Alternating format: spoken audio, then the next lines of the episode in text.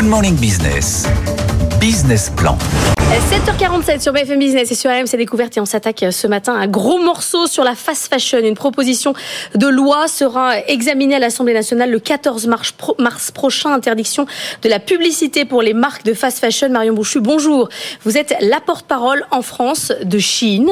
Euh, c'est beaucoup de courage, je trouve, moi, d'avoir euh, ce type de poste et de défendre la fast fashion parce qu'il y a de quoi faire de votre côté. Dans cette proposition, il y a beaucoup de choses. Hein. Il y a la question de l'interdiction de la publicité publicité, il y a des pénalités financières qui pourraient aller sur chaque produit. Et puis il y a d'autres idées comme ça euh, dans le flot, l'idée euh, de mettre des messages sur les euh, sites internet en disant que c'est pas bon pour la planète d'acheter plein de choses et plein de plein de vêtements pour aussi interdire le renvoi des colis. Comment réagit Shein? Comment se positionne la marque face à toutes ces propositions?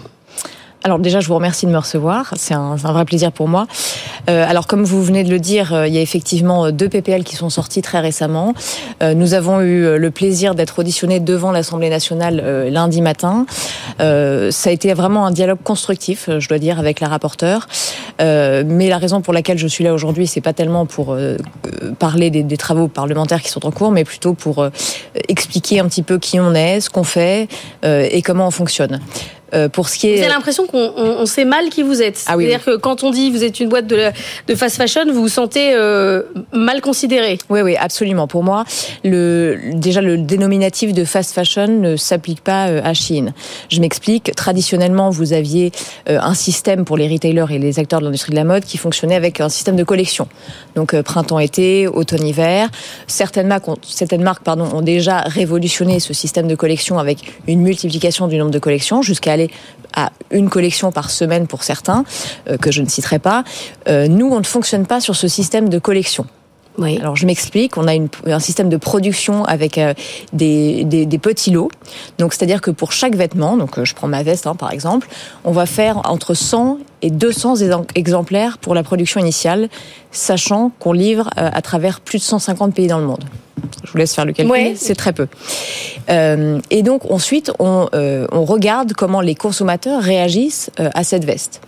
Donc sur le site internet ou sur l'application mobile, on va voir si certains euh, mettent la veste dans leur panier, s'ils le mettent dans leurs favoris, s'ils prennent euh, une capture d'écran, s'ils l'envoient à un ami. Ça évite de surproduire pour rien. Absolument. On prend l'idée. Okay. Mais ça, c'est quand même assez révolutionnaire parce que si vous voulez, pour l'ensemble des acteurs en général du retail, on est entre 25 et 40% d'invendus et donc de déchets. Et ça, c'est évidemment euh, la source, enfin la, la première cause d'impact environnemental de l'industrie. Et par ailleurs, c'est ce qui fait que les acteurs en général, enfin pour la plupart, sont obligés de faire une marge élevée parce qu'il faut se protéger, si vous voulez, de ces invendus. D'accord, mais dans la notion de fast fashion, il y a aussi quand même la, la qualité euh, du produit et la manière dont il est produit. Il n'y a pas uniquement que le fait d'être fabriqué en grande quantité.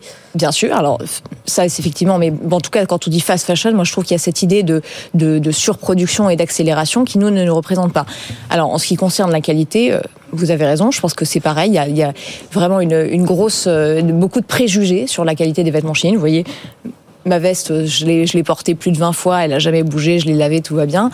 Euh, on n'obtient pas des prix aussi petits euh, sans rien. Eh bien euh... si, justement, parce que si vous voulez, euh, traditionnellement, les acteurs sont obligés de marger non seulement pour se protéger de ces invendus, mais il y a aussi tout ce qui est euh, commerce physique. Nous, nous sommes un, on est une marque qui est online only, donc nous n'avons pas de point de vente. Ça, c'est évidemment euh, une, une masse financière qui est énorme.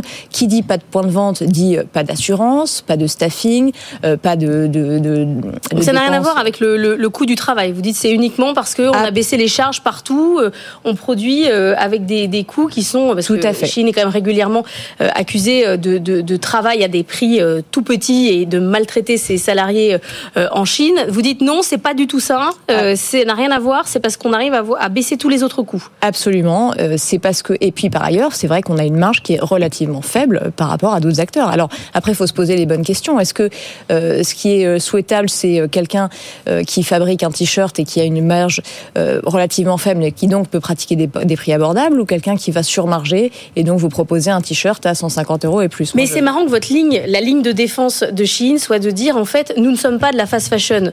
Euh, C'est-à-dire que c'est sur ce créneau-là que, que vous allez euh, pour être euh, différencié d'autres marques, j'imagine comme Temu, vous voulez pas être mis dans le même panier. Est-ce que c'est franchement la, la, la, bonne ligne de défense par rapport à ce qui se prépare, notamment en France, à la Alors, c'est effectivement le, principal, euh, euh, enfin, c'est la, principale différence. Vous citez Temu. Temu, c'est une marketplace only euh, qui, par ailleurs, appartient au groupe chinois Pilidi. Nous, on est une entreprise singapourienne multinationale présente à travers le monde.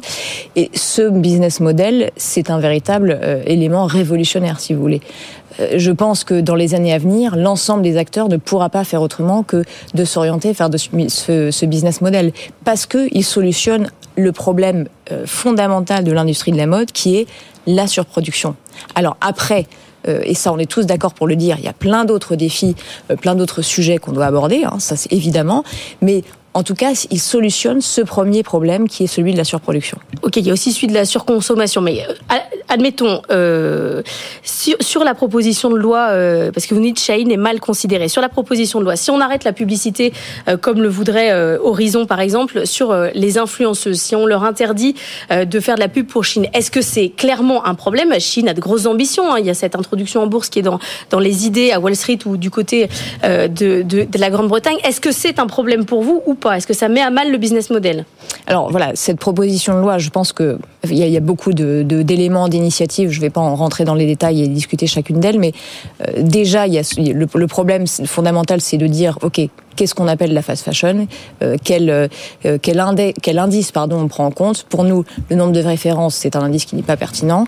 Euh, et par ailleurs, on pense que, euh, en tout cas, dans sa forme actuelle, ce projet de loi euh, ne, ne, ne, répond pas aux, aux, questions fondamentales, en tout cas ne soulève pas les bonnes questions et ne prend pas l'ensemble des acteurs de, de l'écosystème en considération, ce qui ça est un réel problème. et par ailleurs, se fait au détriment du pouvoir d'achat des consommateurs français. Merci beaucoup Mario Bouchu d'être venu nous voir ce matin, porte-parole de Chine en France.